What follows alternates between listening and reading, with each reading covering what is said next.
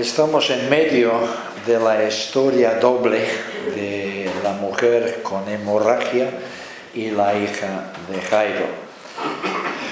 Realmente hemos concluido ya la historia de la mujer y ahora vamos a pasar a considerar la historia de la niña. Marcos capítulo 5, versículo 35. Marcos 5, 35. Estando él todavía hablando, llegan de la casa del principal de la sinagoga diciendo, tu hija ha muerto, ¿por qué molestas aún al maestro? Pero Jesús, alcanzando a, oír lo que se hablaba, dice al principal de la sinagoga, no temas, solo sigue creyendo. Y no permitió que nadie lo siguiera, sino Pedro, Jacobo y Juan, el hermano de Jacob. Y llegan a la casa del principal de la sinagoga y observa un alboroto y a los que lloran y dan grandes alaridos. Y entrando les dice, ¿por qué hacéis alboroto y lloráis? La niña no ha muerto, sino que duerme. Y se burlaban de él. Pero echando a todos, toma consigo el padre de la, niña, la madre y a los que están con él, y entra a donde estaba la niña. Y tomando la mano de la niña, le dice, Talita cum, lo cual traducida es, niña, te digo, levántate. Y al instante la niña se levantó y andaba, pues tenía doce años, y se sorprendieron con gran asombro, y él les ordenó severa y repetidamente que nadie supiera esto, y dijo que se le diera de comer. Justo cuando la mujer con la hemorragia está celebrando gozosamente su curación, llega la noticia de la muerte de la hija de Jairo, el que había pedido con urgencia que Jesús le acompañara a casa. Jesús aún está hablando con la mujer, cuando llega gente de la casa de Jairo con esta mala noticia. Y podemos imaginarnos el hundimiento anímico que esto habrá causado a Jairo. Esto es especulación, pero supongo que es especulación razonable. ¿Por qué tuvo esta mujer que interrumpir justo cuando Jesús se dirigía a mi casa? ¿Por qué tuvo Jesús que detenerse para atenderla cuando sabía que mi caso era mucho más urgente que la suya? Porque mi hija estaba a punto de morir cuando ella ya ha sufrido 12 años y, y su enfermedad no viene de un día. Jairo considera la gran felicidad actual de la mujer en contraste con su propia angustia. Ella no ha esperado su turno, se ha colado, colado y yo salgo de ello el perjudicado. Ella se ha salido con la suya, pero a mí me ha dejado destrozado, me ha robado la felicidad. El texto no dice nada de todo esto. Ah, y quizás yo esté haciendo una, una, injusticia a Jairo, pero si él es como yo, así habrá pensado la descarradora noticia acerca de su hija choca frontalmente con la alegría de la mujer sanada. Jairo no podía saber que en realidad la interrupción de la mujer y el detenimiento de Jesús formaban parte del plan divino. El impedimento que había intervenido para estorbar la sanidad de su hija iba a servir para producir un milagro aún más maravilloso. En el pensamiento que nos imaginamos estaba rondando en la mente de Jairo, Señor, si no te hubieras parado en el camino, mi hija no habría muerto. Percibimos el eco imaginario de las palabras de Marta en circunstancias parecidas. Señor, si hubieras estado aquí, mi hermano no habría muerto. Juan 11, 21. Pero ni Marta ni Jairo podían imaginar, como, como he dicho, que la demora de Jesús formaba parte del designio de Dios para la glorificación de su amado Hijo. Esta enfermedad no es para muerte, sino para la gloria de Dios, para que el Hijo de Dios sea glorificado por ella. Juan 11, 4. Y el hecho es que ni la resurrección de Lázaro ni la de la hija de Jairo habrían tenido lugar si Jesús no hubiera aplazado su visita a la casa. Y supongo que la historia de la resurrección de la hija de Jairo no estaría en nuestras Biblias si Jesús la había sanado al llegar a, la casa, porque entonces ella sería una más entre los muchos enfermos que Jesús había sanado. Pero lo único que Jairo puede alcanzar a pensar en este momento, cuando intenta procesar la información llegada de su casa, es que ahora llegamos a casa demasiado tarde. Mi gente me asegura que mi hija ya no, no vive. El verbo ha muerto es técnicamente un aoristo de consumación, es decir, un tiempo que indica la naturaleza completa e inalterable de la acción ocurrida. Por tanto, no vale la pena seguir molestando a Jesús.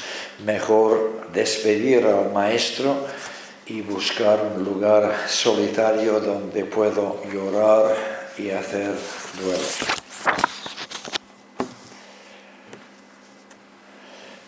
Durante un tiempo Jairo había abrigado cierta esperanza.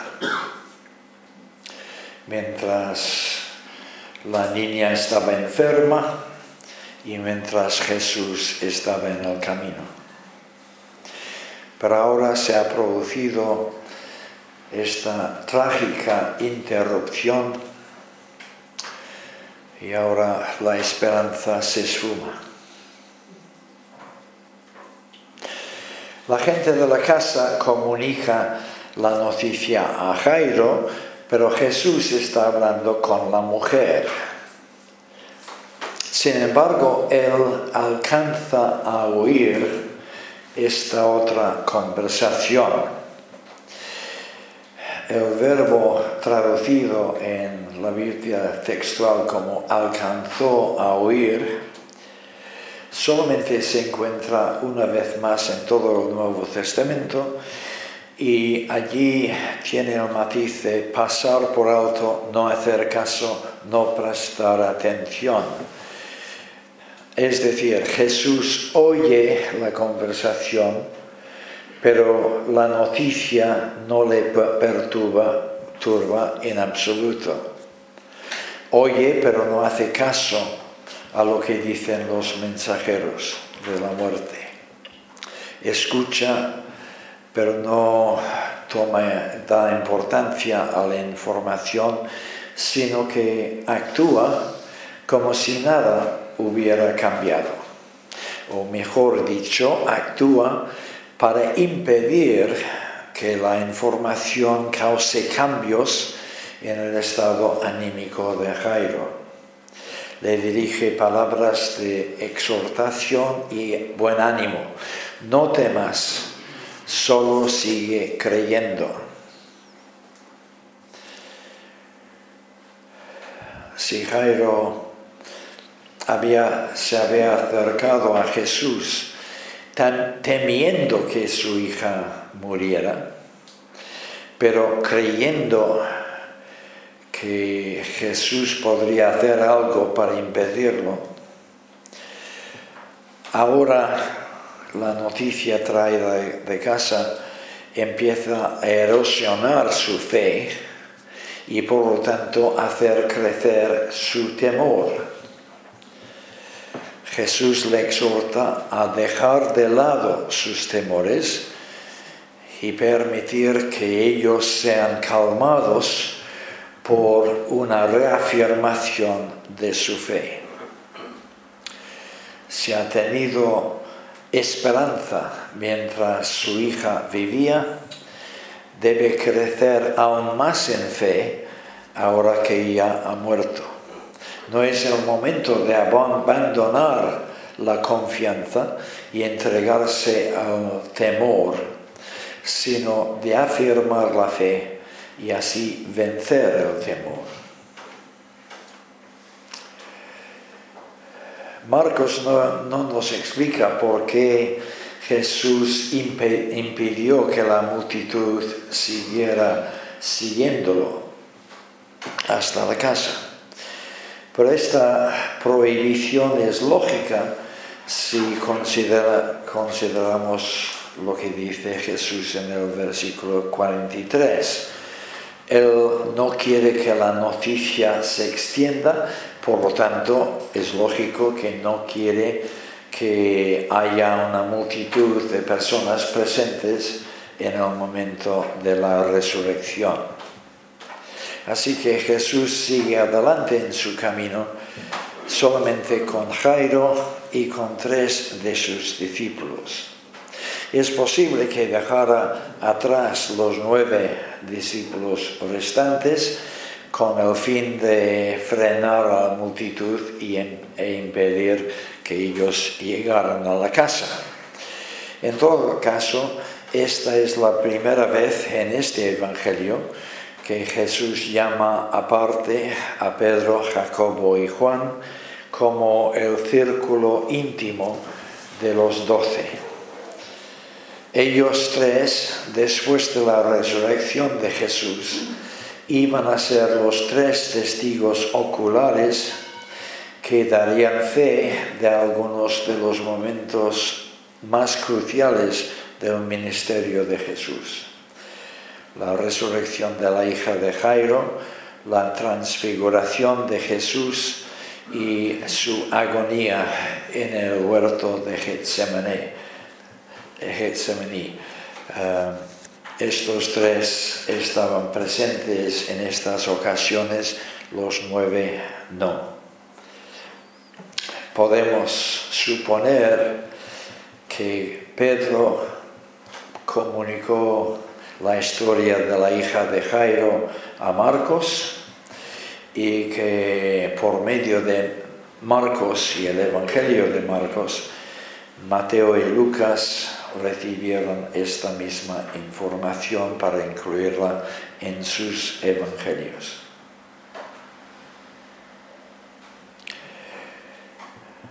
Aparentemente, a causa de la interrupción de la mujer y la caminata hasta la casa de Jairo, Jesús habrá tardado bastante en llegar a la casa al menos habrá tardado lo suficiente como para que se reunieran en la casa las plañideras al enterarse de la muerte de la niña.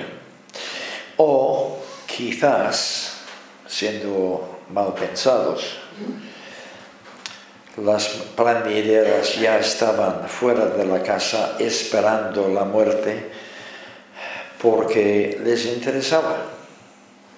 Ellas eran profesionales del luto um, y esperaban ser recompensadas económicamente por los familiares y claro, la muerte de una niña no es lo mismo que la muerte de una abuela. Uh, es algo mucho más emocionante y trágico y además Jairo es un hombre importante y por lo tanto capaz de darnos una buena propina.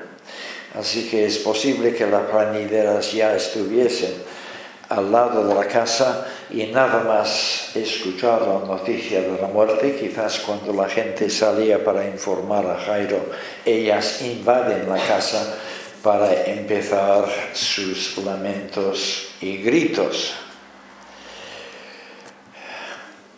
En aquel momento, en aquel entonces, era habitual contratar a planideras profesionales, a flautistas, porque la flauta es el instrumento más desgarrador para aquellas ocasiones, y los cantores de himnos fúnebres para acompañar a la familia en su duelo. En Jeremías 9, versículos 17 a 19, leemos, Llamad a las plañideras para que vengan, enviad por las que son diestras para que vengan alcen endechas sobre nosotros y rebosen nuestros ojos lágrimas y en nuestros párpados fluyen agua. Voz de endecha fue oída desde Sión, cómo hemos sido destruidos. En aquel entonces aún los pobres se sentían obligados a contratar a algún, alguna persona para acompañarles en el duelo.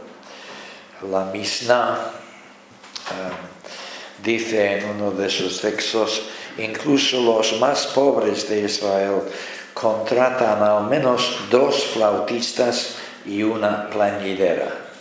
Así que ya sabéis, el próximo fallecimiento de, un ser querido, al menos dos flautistas y una planillera. Como he dicho, puesto que Jairo era un hombre importante, esta gente se había reunido con la ilusión de de él, recibir de él un buen pago.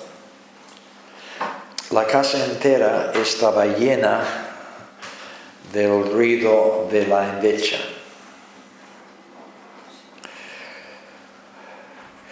Eh, en aquel entonces se suponía que el aprecio hacia la persona del difunto se podía medir por la intensidad de los gritos de dolor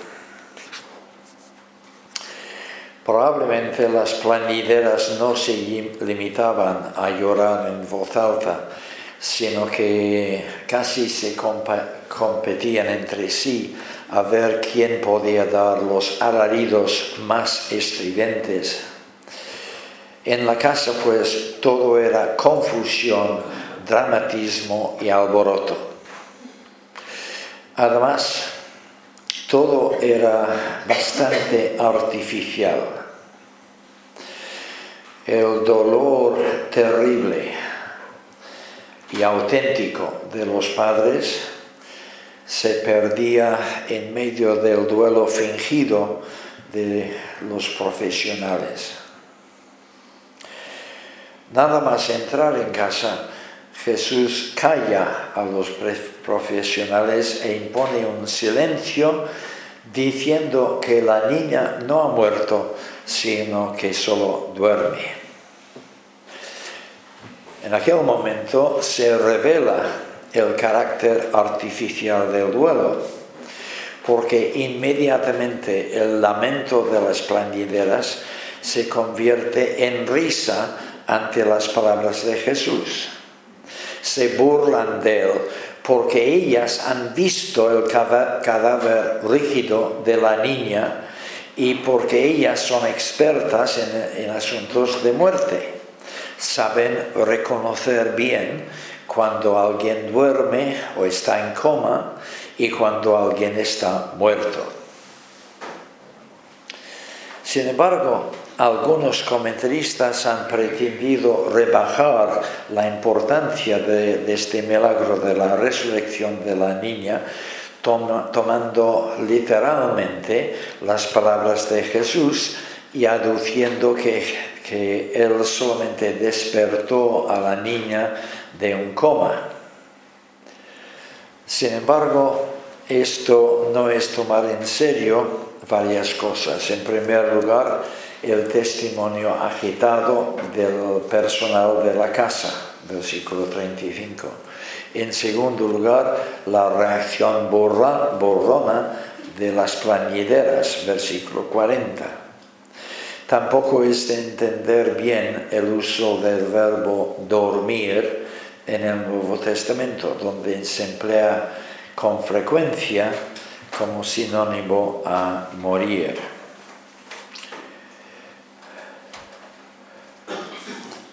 En Juan 11 tenemos un caso similar, el caso de Lázaro. Jesús al principio dice a sus discípulos, nuestro amigo Lázaro duerme, versículo 11. Pero en el versículo 14 él afirma, Lázaro ha muerto. Aquí también él dice que la niña duerme. Pero duerme en el sentido de que ha muerto, pero su muerte solamente es provisional porque él mismo piensa levantarla. Su muerte es una pausa temporal en la vida mortal similar a cuando alguien se duerme. Ha muerto, pero la muerte en este caso no tendrá la última palabra. La niña será despertada de este sueño como alguien es despertado después de dormirse. El contraste entre la serenidad de Jesús en este momento y el ruido agitado del gentío es muy notable. Él toma las medidas necesarias para llevar a cabo el milagro sin ruido, sin gritos, sin alboroto. Ellos, en cambio, alborotan con desorden porque son de esos que viendo ven y no perciben, y oyendo oyen y no entienden. Capítulo 4, versículo 12. En realidad, este contraste entre las risas burlonas de las plañideras y la tranquila serenidad del Señor, anticipa otro momento más fuerte aún, cuando Jesús sufre las burlas, las torturas burlonas de los soldados romanos en el patio del pretorio y él mismo no dice ni una palabra se somete pasivamente a los malos tratos. Él iba a mantener la sanidad a pesar de los atropellos ruidosos de los soldados, porque Él había venido precisamente para poner su vida, para salvar los suyos, y sabía que iba a resucitar al tercer día, confundiendo a sus borradores. La tranquila autoridad de Jesús en este momento se ve en, que Él echa a todo el mundo. En el capítulo 1, versículo 34, se nos dice que Él echó a todos los demonios. Ahora echa a la gente burrona ni los demonios ni la gente puede oponerse a su autoridad. Aunque en el caso presente seguramente contaba con el respaldo de Jairo. Jesús no admitió en la habitación a nadie excepto los padres de la niña y los tres discípulos ya mencionados. El milagro de la resurrección se lleva a cabo con suma sencillez. Fuera el alboroto, fueran los gritos, Jesús toma la mano de la niña muerta. El toque no le hace a él ceremonialmente impuro, porque la influencia funciona al revés. Su toque trae restauración y vida. Entonces Jesús pronuncia las palabras emocionantes, Talita cum. No sabemos por qué Marcos registra estas palabras en el arameo original. La explicación más obvia es que la misma sencillez de las palabras, después del clamor de las plañideras, hizo que esta frase quedara impresa literalmente en el recuerdo de los testigos presenciales. Pedro estuvo allí y ahora, al ir describiendo esta escena a Marcos, recuerde perfectamente las palabras exactas del Señor y las transmite a Marcos. Marcos narra el milagro según las palabras de Pedro. Mateo narra el mismo milagro, pero no registra estas palabras de Jesús. Lucas las registra, pero solamente en la traducción al griego, niña, levántate. Por cierto, en, Marcos la traducción niña, te digo, levántate, es media, medio traducción, medio explicación. Lo que eh, significa talita cum es niña, levántate. El te digo en medio es una adición de parte de Marcos para explicar mejor el sentido de la frase. Talita significa literalmente corderito es un diminutivo cariñoso que se empleaba para los niños. La expresión de Jesús entonces no podría ser más tierna y cariñosa. Jesús no necesita emplear largas oraciones, rituales esotéricos, sino la sencillez de un hombre mayor hablando con una niña. Corderito, levántate. se dirige con autoridad, pero con mucho cariño. Por eso estas palabras, talita cum, en tu Biblia cumi, pero esto es una equivocación, es talita cum. Estas palabras han perdurado a lo largo de los siglos. Y si tú eres madre, a lo mejor quieres entrar en la habitación de tu hijo Gandú por la mañana y decir talita cum y a ver si surte efecto. En este caso surte un efecto inmediato. La niña se incorpora, sale de la cama y empieza a caminar, aparentemente sin ayuda alguna.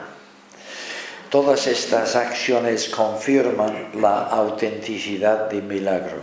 Su resurrección es completa. Marcos añade que la niña tenía 12 años porque hasta aquí no se ha mencionado ninguna edad y podríamos haber pensado que todavía estaba era una niña en brazos y por lo tanto que el milagro había sido doble, que además de resucitarse, una niña en brazos empieza a caminar. Ah, y es posible que lo menciona por otro motivo. 12 años son el umbral de la pubertad. La mujer curada de su hemorragia después de 12 años de interferencias menstruales no podía tener hijos para ahora sanada por Jesús, vuelve a poder tener hijos. De allí en parte su alegría, nos imaginamos. La niña resucitada con 12 años de edad, ahora despierta a una viva esperanza de matrimonio y familia. Hay un paralelismo entre los dos casos. Como suele ser en el Evangelio de Marcos, los testigos de este milagro reaccionan atónitos, literalmente se asombraron un gran asombro los que habéis estado conmigo desde hace muchos años, quizás os acordéis de que cuando estuvimos estudiando el libro de Jonás, hace como 80 años me parece, ah, vimos esta misma eh, construcción literaria. Es un hebraísmo enfático. Se asombraron un gran asombro. En Jonás, en Jonás 4.1, Jonás se entristeció una gran tristeza. Jonás 4.6, Jonás se alegró una gran alegría. Esta construcción es típica del hebreo, aunque Marcos está escribiendo en griego y enfatiza el increíble asombro de los testigos. De la muerte a la vida. Hace unos pocos momentos la niña yacía como cadáver inmóvil. Ahora camina llena de vida y vigor. Lo han visto sus propios ojos su admiración no puede ser mayor, lo testifican con estupefacción. El asombro es tal que podemos imaginar que la reacción de los testigos era salir a la calle inmediatamente para anunciar a todo el mundo lo que acababa de, ocurrir. Pero una vez más, Jesús les exige silencio, como lo ha hecho sistemáticamente en, en torno a sus sanidades en territorio judío. Ya vimos en el caso del endemoniado sanado, al principio de este mismo capítulo, que Jesús le invitó a volver a su pueblo y contar las grandes cosas que el Señor había hecho para él. Pero en el caso de los judíos no es así. Y hemos explicado que seguramente esto es porque los judíos tenían un concepto equivocado acerca de la aparición del Mesías que el Mesías echaría a los romanos, impondría el imperio de los judíos, lo veían en términos político-militares. Y puesto que Jesús ha venido con otro enfoque, Él no quiere que existan confusiones y por lo tanto pide silencio. Por supuesto, en este caso el silencio no puede ser total. El pueblo entero se ha enterado de la muerte de la niña y por lo tanto habrá muchas preguntas, especialmente los parientes y amigos de la familia van a reconocer que esta es la niña que estuvo muerta y ahora vive. ¿Qué ha pasado? ¿Cómo ha pasado de muerte a vida? a vida. Cristo, creo, entiende esto, pero no quiere que los padres y los discípulos vayan a anunciar a los cuatro vientos lo que ha pasado. Y la instrucción final dijo que se, se le diera de comer demuestra que Jesús es una persona eminentemente práctica y compasiva. La niña ha estado enferma durante un tiempo, no sabemos cuánto tiempo, pero seguramente en los últimos momentos no ha podido comer nada y ahora que está caminando tendrá mucha, mucha hambre. El Señor atiende a esta necesidad los padres tan gozosos, ah, tan inmersos en su alegría, que descuidan este aspecto práctico. Esta historia es emocionante, es fácil de entender, apenas si necesita comentarios. No obstante, no debemos dejarla sin tomar buena nota de algunas de sus lecciones. De entre las muchas que hay, yo he elegido ocho, no, nueve.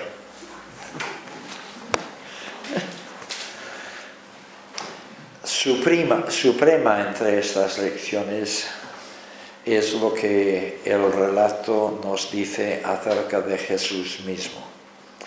Como ya hemos dicho, Marcos parece haber agrupado estas cuatro historias, la tempestad, del endemoniado de Gadara, la mujer con flujo de sangre y la hija de Jairo, los ha agrupado no tanto por consideraciones cronológicas como porque desea reunir cuatro testimonios acerca de la autoridad suprema de Jesús. En el primer ciclo de señales y milagros, capítulo 1, versículo 21 a capítulo 3, versículo 12, contemplábamos la autoridad de Jesús sobre las fuerzas ocultas en los exorcismos, sobre las enfermedades corporales en las sanidades, y su autoridad en la esfera moral al perdonar pecados. Todo ello era una demostración de que el reino de Dios se había acercado en la persona del Mesías. Para ahora esta demostración va a más. Jesús revela tener poder sobre las fuerzas de, la naturaleza. No solamente logra exorcizar a individuos aislados, sino que tiene autoridad sobre toda una legión de demonios que le obedecen al instante. No es capaz de sanar solamente enfermedades temporales como fiebres o dolores de cabeza, sino también enfermedades crónicas que se han escapado a la capacidad de los médicos. 12 años de duración. Y ahora en este cuarto episodio demuestra, tener poder sobre el último enemigo, la muerte. En segundo lugar, en esta serie de historias, Jesús se revela como aquel que confunde las expectativas, llevando a cabo acciones que humanamente hablando son imposibles de hacer, concediendo esperanza donde humanamente hablando no hay ninguna. Los seres humanos no pueden calmar una tempestad los gerasenos habían intentado sin, éxito atar al endemoniado. Los médicos habían intentado sin éxito curar a la mujer con flujo de sangre. Los hombres daban a Jairo la opinión de que a causa de la muerte de su hija no convenía molestar más a Jesús. En todos estos casos vemos la limitación de las expectativas humanas. Pero Jesús rompe con todas estas limitaciones. Él calma, la, tempestad, libera al endemoniado, cura a la mujer y resucita a la niña. Este capítulo revela a Jesús como la gran esperanza de aquellos que ya han perdido toda esperanza. Cada escena empieza con personas desesperadas y acaba con estas mismas personas consoladas, reavivadas. Una tercera gran lección gira precisamente en torno a la victoria de Jesús sobre la muerte. Génesis nos cuenta la introducción de la muerte en la experiencia humana como consecuencia del pecado de Adán y Java. La muerte es la paga del pecado.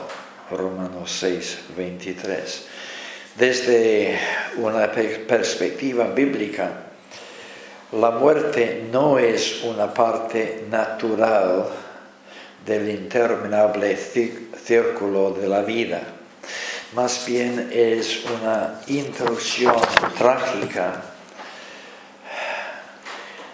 en aquello que Dios pretendía para la humanidad, una aberración resultado de una creación caída y estropeada. El Hijo de Dios se encarnó precisamente para hacer ineficaz al que tenía el imperio de la muerte, esto es al diablo, y lo iba a hacer muriendo él mismo por medio de la muerte. Hebreos 2, 14. Después él iba a resucitar como primogénito de entre los muertos, Colosenses 1, 18, como primero entre los muertos, porque la hija de Jairo, como otras personas resucitadas por Jesús, no fue resucitada a la vida inmortal y eterna, ella, presumiblemente, no lo sabemos. volvió a morir, quizás siendo ya anciana. Lázaro, el hijo de la viuda de Naín, también. Todas estas resurrecciones fueron solamente resurrecciones a la vieja vida mortal. Sin embargo, constituyen una clara prefiguración de aquella resurrección que empieza en el caso de Jesús y que será aplicada por Dios a todo aquel que cree en Jesús aquella resurrección por medio de la cual la muerte es devorada por la victoria. 1 Corintios 15, 54. Esta historia en el Evangelio de Marcos, por tanto, cumple la misma finalidad que la historia de Lázaro en el Evangelio de Juan presenta a Jesús como la resurrección y la vida, como aquel que vive aún, vive aunque, aunque estuvo muerto, pero vive por los siglos de los siglos y tiene las llaves de la muerte y del Hades. Apocalipsis 1, 18. Una cuarta lección la encontramos en la compasión y ternura de Jesús que se revelan en esta historia. Sus palabras de ánimo a Jairo cuando éste ha recibido la noticia de la muerte. El modo tan tierno con el que se dirige a la niña su consideración al mandar que los padres le den de comer. Todo revela el corazón compasiva, compasivo de Jesús.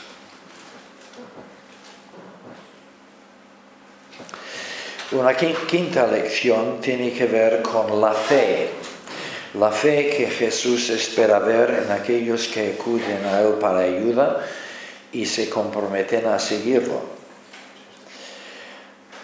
Tener fe en Jesús es implícitamente reconocer nuestras propias limitaciones. No puedo hacer nada para salvarme a mí mismo. Toda mi confianza la deposito en Jesús.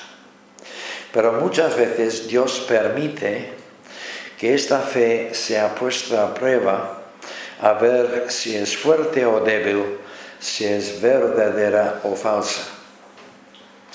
Así, la fe de Jairo, genuina desde el primer momento, sin embargo fue sacudida por interrupciones. Primero la interrupción de la mujer y después la de la noticia de, la muerte de su, hijo. Todo esto hace que sea más difícil seguir creyendo. Entonces necesito las palabras de ánimo de, de Jesús. No temas, sino sigue creyendo. Y tú y yo vamos a necesitar escuchar estas mismas palabras en determinados momentos de nuestro peregrinaje. Así que apréndelas bien. No temas, sino sigue creyendo.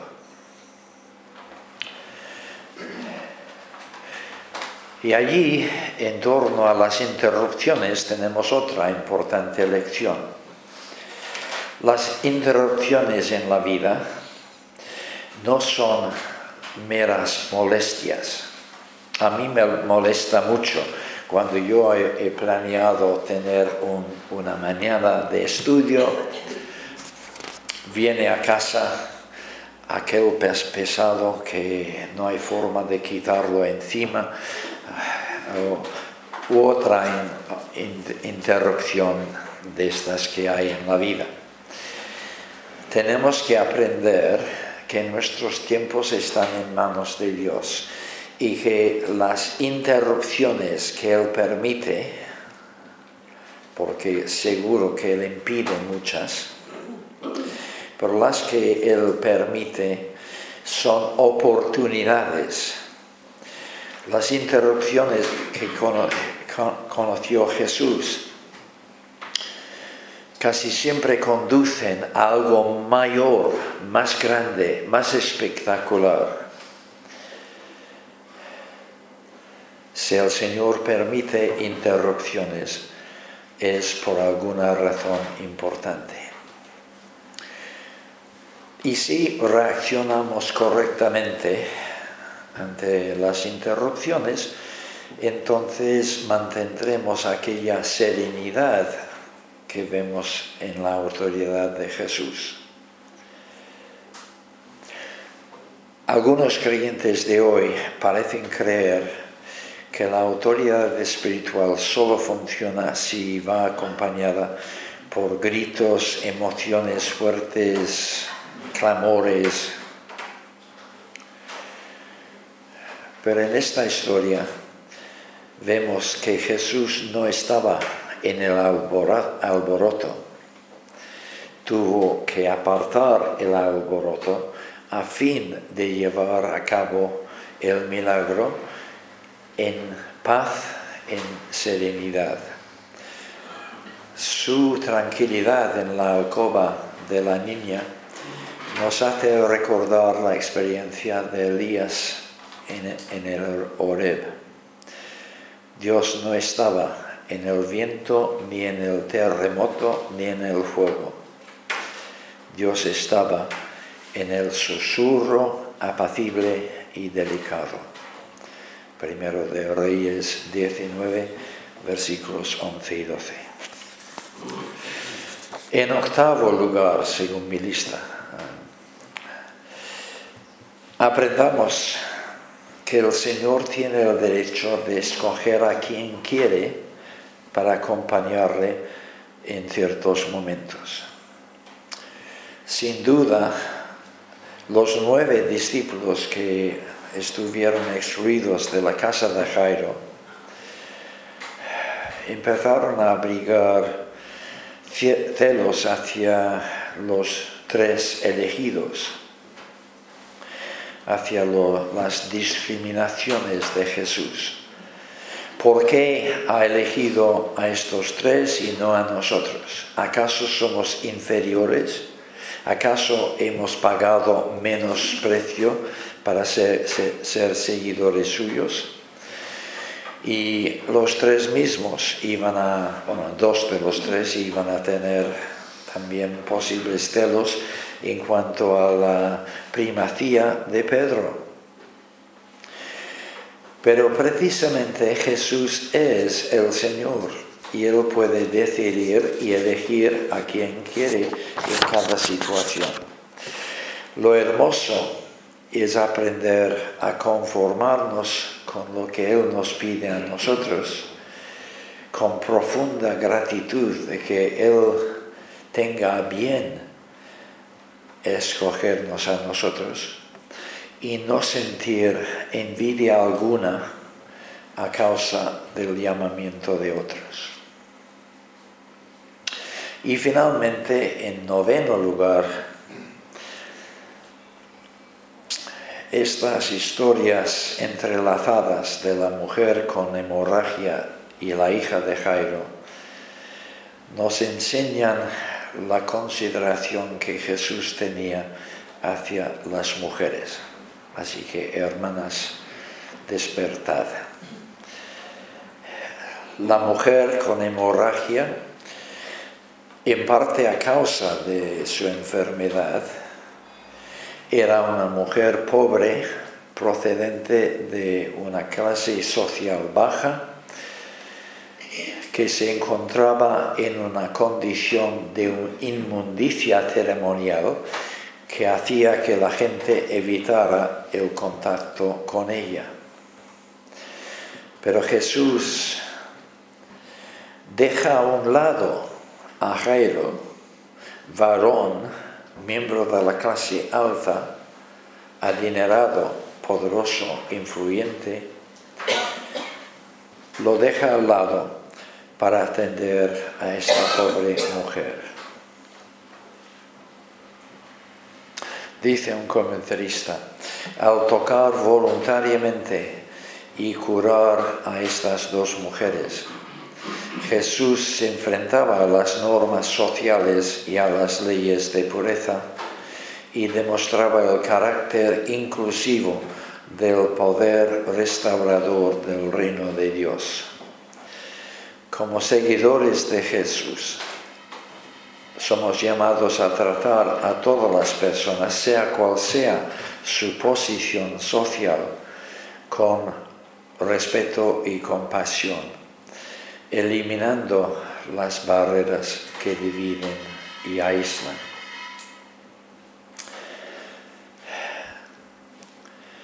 Ahora habréis olvidado las nueve lecciones, pero no, no las voy a repetir. El Espíritu Santo habrá puesto en tu corazón aquellas lecciones de la lista que tú necesitas aprender. Por supuesto, las hermanas irán de aquí pensando en la novena, como la novena de Beethoven. Pero recordemos las palabras de Jesús. No temas, solo sigue creyendo. Señor, pedimos que grabes en nuestro corazón aquello que necesitamos recibir de tu Espíritu. Gracias por lo que vemos en ti en esta historia de autoridad. Gracias porque tu autoridad siempre estaba al servicio de tu compasión. Y gracias porque tú esperas ver en nosotros esta misma compasión, consideración, ternura en nuestro trato con toda la gente a, nuestra, nuestro alrededor. Deseamos ser como el Maestro en este sentido y pedimos que tu Espíritu nos capacite para ello.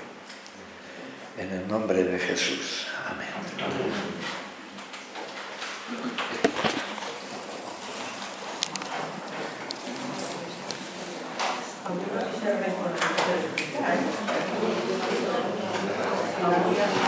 Así está bien.